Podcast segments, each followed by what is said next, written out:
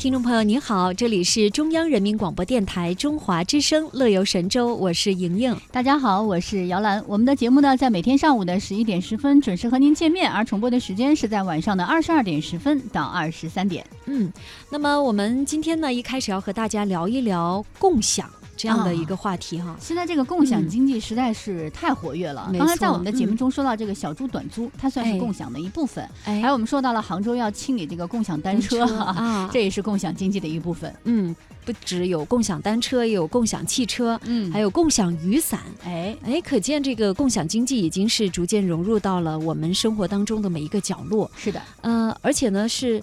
我觉得这个发展速度还是蛮超乎想象的，确实是这样。那刚才呢说这个小猪短租呢是共享。旅游的一部分其实是对，是这个共享旅行啊，就是依托现在的我们说常说的这个互联网啊，包括这个大数据啊、云计算这些现代的技术，实现的是旅游资源和信息的一个共享，然后激活并释放闲置的资源，给旅游者的消费观念和旅行方式带来根本的一个改变哈。嗯，据了解呢，像这个租赁短期的民租民宿，这个哈算是，还有就是共享出游的攻略。拼团对吧？对，拼团友没错，拼租车，嗯，共享一下帐篷啊，共享一下 WiFi，都是共享。对，只要是跟旅行资源有关的这种共享啊，包括旅行资源的这个信息共享，真的现在你想一想，在我们出去旅行的时候，好像渗透到我们。出行的多个环节，嗯，就像是一股清流，正在改变着旅游业，提升着旅游者的旅行体验，也改变着旅游者的旅行方式，带来旅行产业的一个重构。嗯，所以我们每一个普通的民众都能够感受到的，就是这个共享旅行的时代真的是已经到来了。对，那共享旅游当然也是势不可挡的。那么说到共享，刚才分享了这么多，哎。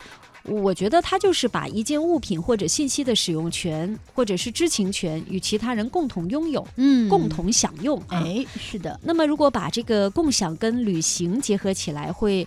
怎么样呢？你比如说，咱们旅行当中吃住行游购娱这几个环节，嗯，如果都涉及到资源信息的共享和充分利用，那么呃，依托互联网啊、大数据啊、云计算等现代技术，实现这样的资源和信息共享，激活并释放一些闲置的资源，哎，是可以给旅行者的消费观念和旅行方式带来根本性变革的。对你，比如说，首先拼客旅游算是一个吧。嗯，那随着这个共享经济时代的到来，那过去很单纯的这种什么观光旅游啊、休闲旅游，已经变成了交流、享受和体验生活。依托互联网、大数据这些现代的技术，新旅游时代共享旅游的概念融入其中。从共享出游攻略，嗯啊，这个拼团游，嗯，拼租车，然后还有那种换房的旅游，对吧？换房，对，哎，短期租赁的民宿，专人陪同向导，照顾老人，代买门票。包括景点的讲解，这些通过网络平台获得各种旅游资源的方式，其实都是共享旅游的一部分。嗯，那么这些新的旅游方式呢，给人们带来的是很全新的一种旅游体验，尤其受到了九零后的一些年轻人的青睐，并且逐渐成为了新的旅游时尚和潮流了。哎，刚才姚兰有提到这个换房旅游，其实呢，呃，也是一种共享。对啊，异地换房游就是。你到我所在的城市以及附近景点旅游，你不用住宾馆，你可以住到我家。哎，到我到你们那儿去旅游的时候，我就住你们家，是彼此相抵，住宿不花一分钱，就是比较节省住宿费，而且呢还能在外地的旅行当中有家的感觉。确实是这样哈。那么可见，在共享旅行的这个大背景下。旅游者呢更注重与目的地人们的交往和交流，嗯，拼团游、自助游，所以呢，这个换房互动也被网民们戏称为“串门的互助游”。确实是啊，现在很多人都会选择这样的方式。那最近呢，中国旅游研究院和美国知名的短租平台爱彼迎联合发布了一个数据，就显示共享住宿已经成为了中国出境游客的一个主要选择。有百分之九十五的受访者表示呢，他们曾经住过民宿、家庭旅馆。度假租赁房屋等等，那么有百分之四十七的人住过这样的呃住宿的设施，有百分之二十三的人认为呢，在境外时候呢，民宿啊、家庭旅馆啊、度假啊租赁房屋都是他们主要的选择，是优于酒店的一个选择了。哦，嗯，有专家就说了，这个共享的概念呢，其实现在也是慢慢的渗透到旅游的各个行业当中哈，也在重构整个的旅游产业，并且将会开创旅游消费的新时代。所以呢，收音机前的听众朋友，在您面面对这个面呃共享时代的时候，不知道你是不是已经做好准备了？嗯，好了，接下来的时间我们来听一首好听的歌曲。这首歌呢，其实跟也是跟共享有关系哈，叫《快乐循环》。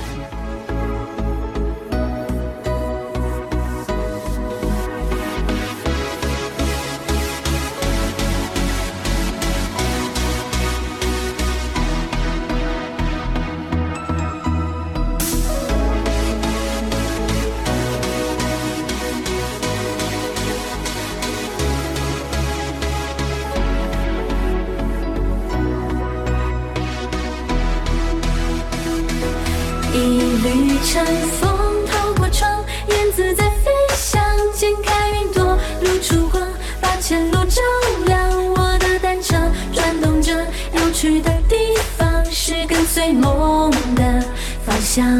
旅行手是做成双，不是兔耳朵，是加倍胜利的愿望，要向全世界宣告青春绽放。我们的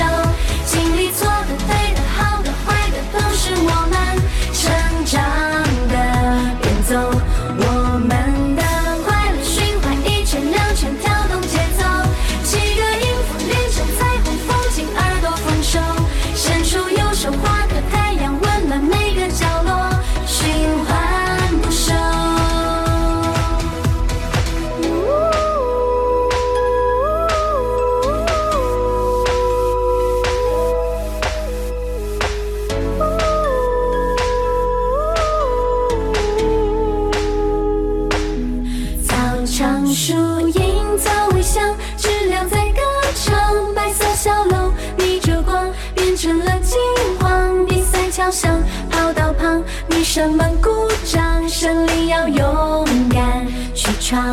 每一颗心